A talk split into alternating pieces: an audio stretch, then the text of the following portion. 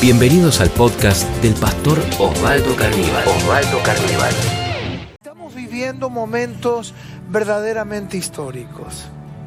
Quizás como muchos de nosotros no recordemos en los últimos por lo menos 50 años.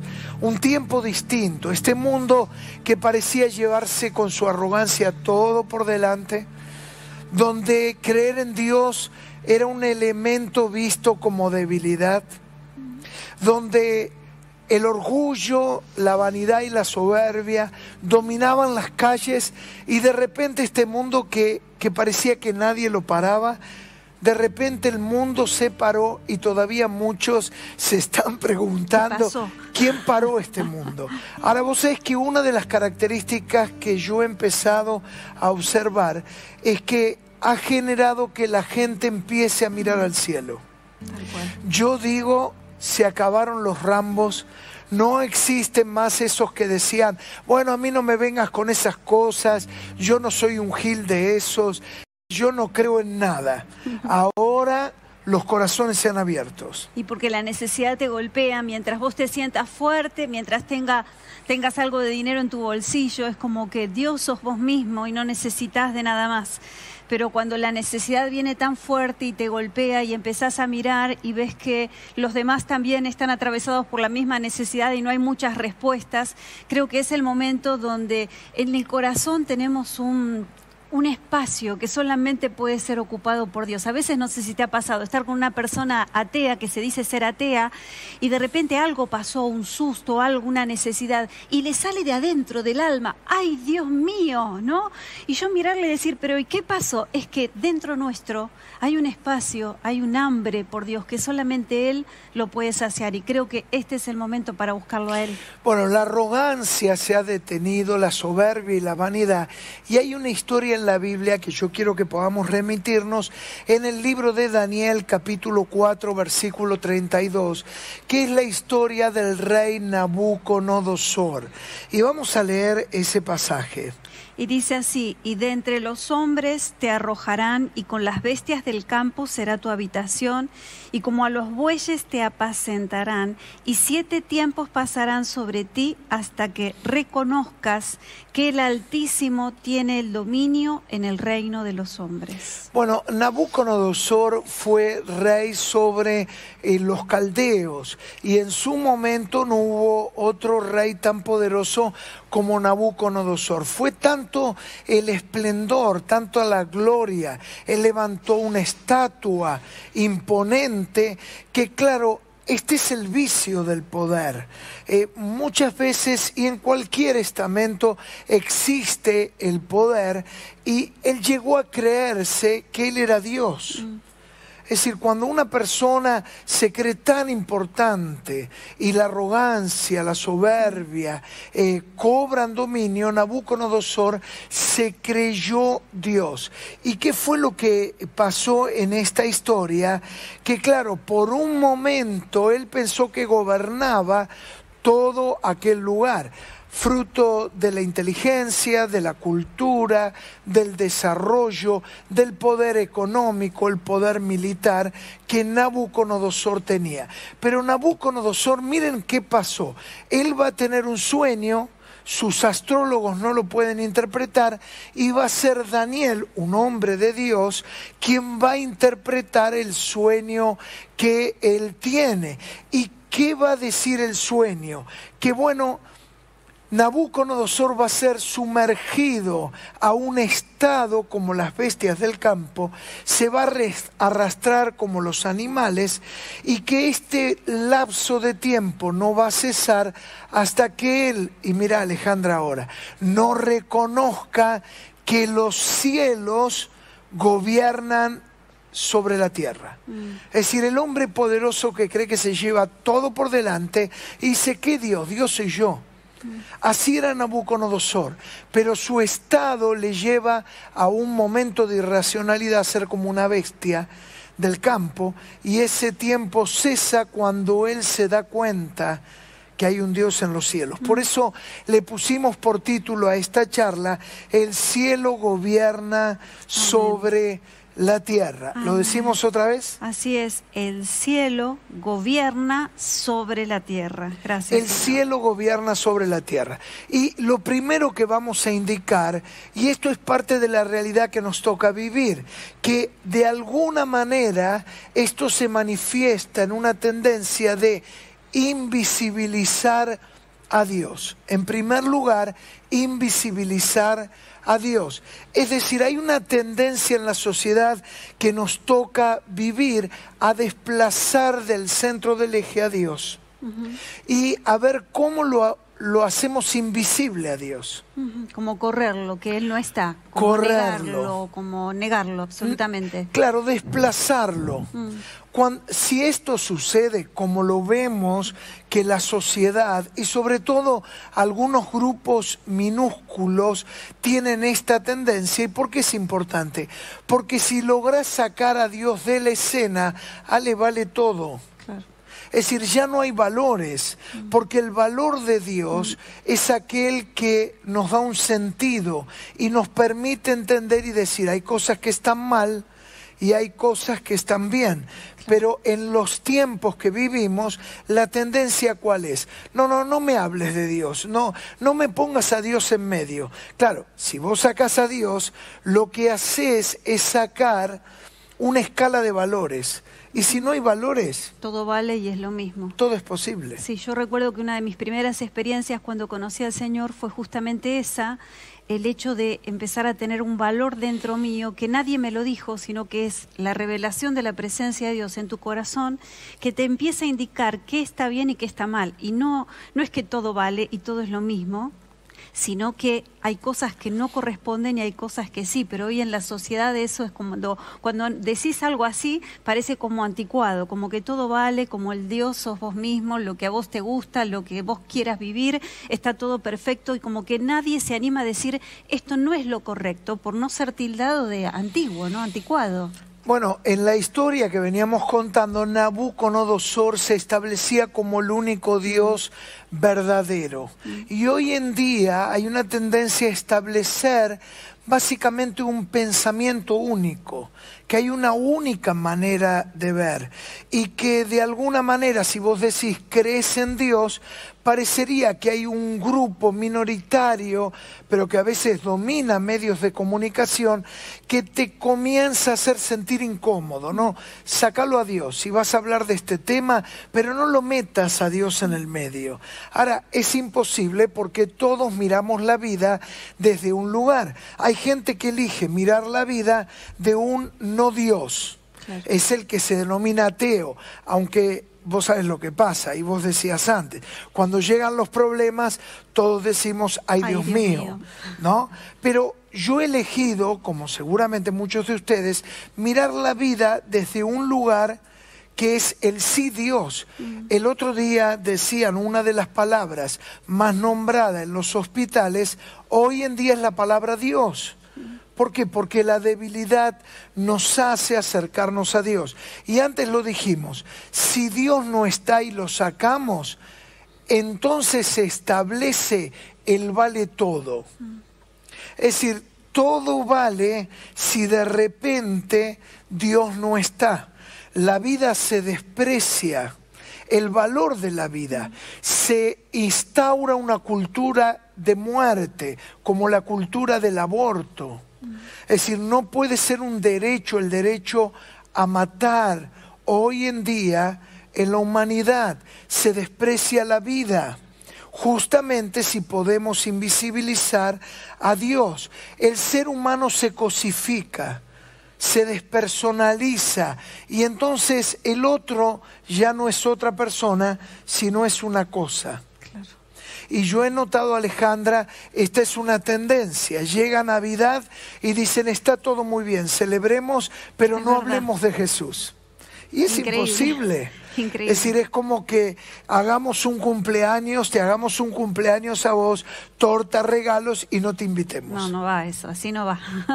claro. Bueno, pasa con la Navidad, pasa con la Pascua en una sociedad, como antes te decía, esto está movilizado por grupos pequeños. Mira, acá en la Argentina, se lo contamos a aquellos que nos ven de otras latitudes, el programa de televisión aunque hoy en día sabemos que lo dominante son las redes sociales, pero el programa de televisión más visto de la República Argentina, con 12.9 de rating, ¿sabes cómo se llama? Jesús.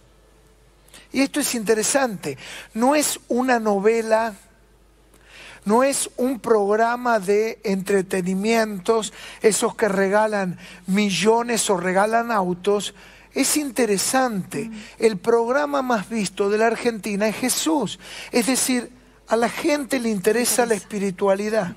Por lo visto, hay una necesidad en nuestro corazón, esa búsqueda hacia lo espiritual, y el único que la puede llenar es Jesús. Entonces creo que también por el otro lado está revelando eh, de alguna manera... Em, los cristianos o la gente que tiene fe en Argentina. Por lo visto somos más de los que a veces eh, aparentemente nos quieren decir que somos, porque hay un deseo de buscar a Dios y que se ve revelado entonces de esta manera al mirar este programa. Bueno, es que otra vez hay un grupo pequeño que domina los medios de comunicación, pero que nada tiene que ver con la generalidad de la gente. La gente tiene un deseo de acercarse a Dios. ¿Y por qué será esto, Ale? Porque en realidad todo lo que necesitamos está en Jesús. Definitivamente si vos tenés a Jesús, lo tenés todo. Lo decimos, todo lo que necesitas está en Jesús. En Jesús. Es por eso que hay un deseo, una búsqueda de Jesús. por el otro lado, la historia de Nabucodonosor lo que revelaba no es solamente esta tendencia de invisibilizar a Dios, sino de poner en el centro de la escena al yo. Dicho de otra manera, el yo en el centro de la escena es lo segundo que decimos. Ahí Daniel 4:29 leemos. Al cabo de doce meses, paseando en el palacio real de Babilonia, habló el rey y dijo, ¿no es esta la gran Babilonia que yo edifiqué para casa real con la fuerza de mi poder y para gloria de mi majestad? Mira, eh, el, énfasis oportuno que Alejandra puso, que yo edifiqué mi poder para mi majestad. ¿No? Como suelo decir, le encantaba a Nabucodonosor jugar al yo-yo. Por lo visto, sí. Ahora, lo que esto denota es eh, la centralidad del ego. Vivimos en una sociedad egoísta, en una sociedad que edifica estructura y construye todo en derredor del yo y que pone en el centro justamente al yo. Es lo que antes se decía o habitualmente se dice delirios de grandeza. ¿Lo habrás escuchado? Sí, tal cual. Sí, sí, una persona con delirio de grandeza es aquella que todo el tiempo eh, está pensando en sí misma y que es como que agranda todo en sí misma, porque me llama la atención lo que él dice, como, como la pregunta que él se hace, se pregunta y se responde, ¿no es esta la gran Babilonia que yo edifiqué, yo lo hice para casa real y lo hice con mi fuerza, lo hice con mis manos, lo hice con poder y para gloria de mi majestad? Por lo visto estaba con un delirio de grandeza bastante avanzado. Claro, y Nabucodonosor va a tener un sueño no lo va a entender y él va a llamar a los astrólogos, no le van a poder contestar y lo van a llamar a Daniel. Y mira lo que cuenta la Biblia en Daniel 4:19. Entonces Daniel, cuyo nombre era Belsasar, quedó atónito casi una hora y sus pensamientos lo turbaban. El rey habló y dijo, Belsasar, no te turbes, no te turben ni el sueño ni su interpretación. Claro, lo que está diciendo aquí, que quedó turbado Daniel. ¿Por qué quedó turbado? ¿Por qué, Ale? Porque ahora Daniel tenía que decirle al rey, ese rey autosuficiente, todopoderoso, que iba a terminar como una bestia del campo, arrastrada junto a las bestias. ¿Cómo decírselo? ¿Cómo decirle que el orgullo afrenta a Dios? ¿Cómo decirle que el orgullo solo te lleva a la ruina? ¿Cómo decirle que el orgullo no es una virtud? ¿Cómo decirle que el orgullo te lleva a desafiar a Dios? Por eso Nabucodonosor le dice, ¿qué te turba, Daniel? Decime lo que me tengas que decir. ¿Y qué le tenía que decir? Sos un orgulloso. Tremendo. es decir, le podía cortar la cabeza. Tremendo. Y a partir de ahí se inicia un proceso de humillación sobre la vida del rey. Ahora, qué importante es entender esto, que cuando el ego está en el centro. El orgullo no nos conduce a nadie. Ale, Ale, esto es importante. El orgullo destruye una amistad, una sociedad, una familia, un matrimonio. El, el orgullo lo destruye todo. Sí, tal cual, porque el orgullo se levanta y es como que la persona solamente piensa que tiene la razón y todo gira alrededor de su forma de ser, de sus comentarios, de dónde quiere ir. Y, ninguna familia se puede sostener eh, basada en el orgullo, porque la familia se construye con el otro, en el entender, en el acompañar, en, en, eh, de alguna manera forjar acuerdos. Y en el acuerdo hay veces que yo tendré razón y otras veces que tendré que ceder mis razones, pero si una persona es orgullosa, eso le resulta prácticamente imposible, como en el caso de Nabucodonosor, una persona sumamente orgullosa que en su orgullo creo que le dijo a Daniel, decime, porque ¿qué me vas a decir, Daniel? Yo soy el rey, ¿qué me vas a decir? Que me va a ir bien. Y Daniel estaba pensando, ¿cómo le digo que lo va a perder todo? Que va a perder su humanidad, su integridad y que prácticamente va a enloquecer porque él iba a perder la cordura. Es que básicamente es eso, el orgullo nos hace perder todo. Proverbios 16, 18 dice, antes del quebrantamiento es la soberbia y antes de la caída la altivez del espíritu. Eh, es básicamente lo que la Biblia nos enseña, que todo el que se humilla es exaltado y todo el que se exalta es humillado. Y finalmente, digamos en tercer lugar, esto que es el corolario de esta historia, que los cielos gobiernan la tierra. Es decir, hay una tendencia a invisibilizar a Dios. Por el otro lado, ese deseo del yo de ser protagonista. Pero en tercer lugar, los cielos gobiernan la tierra. Es decir, este es el gran mensaje, que son los cielos los que gobiernan la tierra. La enfermedad ha igualado a toda la humanidad. Es decir, todos se pueden contagiar, todos se pueden morir y nos ha igualado. El que se creía que tenía dinero, el que decía a mí no me va a pasar nada y de repente igualó a todos. ¿Por qué? Porque no hay tratamientos. Tengas plata o no la tengas, la plata no va a marcar la diferencia. Entonces nos igualó a todos por igual. Y finalmente vamos a decir algo importante. Es decir, ¿qué es lo que significa que los cielos gobiernen sobre la tierra? Dos cosas finales. Número uno significa que Dios es quien tiene la última palabra. Amén. Gracias. Y esto es aquello por lo cual estamos aquí para hablarte. Significa que no importa lo que te esté pasando, Dios tiene la última Amén. palabra. Gracias. Quizás la ciencia ya te ha condenado y te ha dicho, no tienen nada más que hacer. Yo quiero decirte, Dios tiene la última Señor. palabra. Como nunca antes escuché a los médicos decir, si usted cree en algo, pídale a Dios. Sí. Esto lo escucho en los partes médicos. ¿Sabe rezar? Rece. Rece. Sí.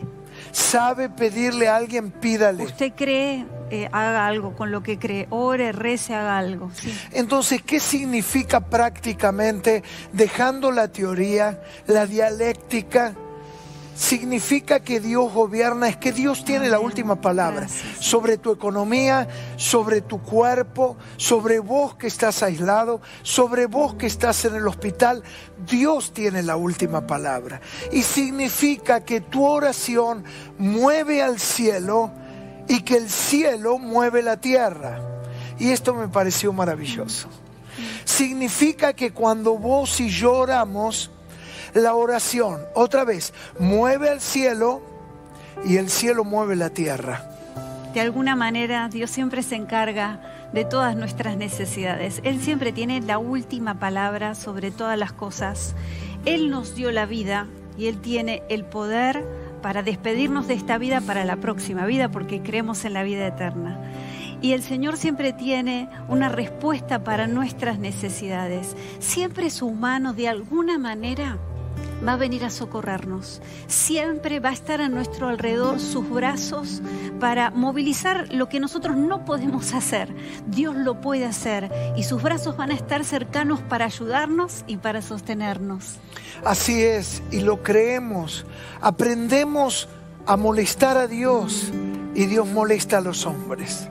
A veces vivimos humanamente y en nuestras fuerzas queriendo hacer todas las cosas.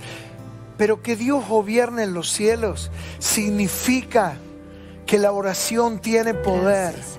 Y cuando vos y yo oramos, movemos los cielos. Gracias. Y los cielos mueven la tierra. ¿Qué te parece si lo hacemos? Ahí donde Sí, estás, levanta tus manos y Oh, ale comenzá a orar. Señor. Vamos a orar en el nombre de Jesús. Gracias Señor por esta palabra, porque tenemos la plena certeza que el cielo gobierna la tierra. No importa cuál sea la realidad en este momento de la tierra y de nuestra propia vida. Señor, hay una realidad superior, es la realidad del cielo, es la realidad de tu presencia, que todo lo cambia y que todo lo transforma. Sí, Señor. Señor, nos humillamos ante tu presencia. Dejamos de lado nuestras razones, nuestros pensamientos, nuestros razonamientos. Señor, y en, en este día especialmente abrimos nuestro corazón y despertamos la fe que has puesto dentro nuestro para creer en ti. Y Señor, declaramos que el cielo viene sobre mi corazón, que el cielo viene sobre mi casa. Establecemos, Señor, en nuestro hogar la realidad del cielo, que en nuestra casa esté tu presencia. Si está la realidad del cielo, en mi casa habrá paz. Sí. Más allá de que haya problemas y situaciones difíciles, Señor, establecemos la realidad del cielo. En el cielo hay paz, en el cielo hay alegría, en el cielo tu presencia se mueve y así como te mueves en el cielo, te vas a mover en mi corazón, en mi hogar y en mi vida. Oh, gracias, Señor. Señor, te ponemos en el centro, te levantamos, Sí. te entronamos, Sí. te sentamos en el trono y decimos que tú eres Dios sobre Siempre, todos los dioses. Sí, Abandonamos nuestro yo Oh, para ponerte en alto sí. Y decir que tú eres Señor en los cielos y en la tierra. Y en esta hora, Padre, pido por los que están desesperados, por los que están angustiados, por los que no saben a quién más ir, a quién más tocar aquí en la tierra. Y oramos ahí en los cielos Sí, Señor. y movemos el cielo Amén. porque sabemos que el cielo mueve la tierra. Jesús. Padre, creemos que tú gobiernas y que tú tocas los corazones. Toca los corazones, Sí, toca al enfermo, Sí, toca al necesitado. Ocurran milagros en el nombre En de el Jesús. nombre de Repetí Jesús. esta oración conmigo ahí donde estás. Decís, Señor Jesús, tú gobiernas Gracias, Señor. en los cielos. Yo te busco a ti. Señor. Porque al orar a ti, tú obrarás con poder. Gracias. Yo declaro Amén. que los cielos gobiernan sobre la tierra y que nada impedirá que hagas tu obra. Gracias. En el nombre de Jesús. Gracias, Jesús. Amén. Si este podcast fue de inspiración para tu vida, te invitamos a compartirlo en tus redes sociales. redes sociales. Recordá que podés seguir al pastor Osvaldo Carníbal en Instagram, Facebook y Twitter.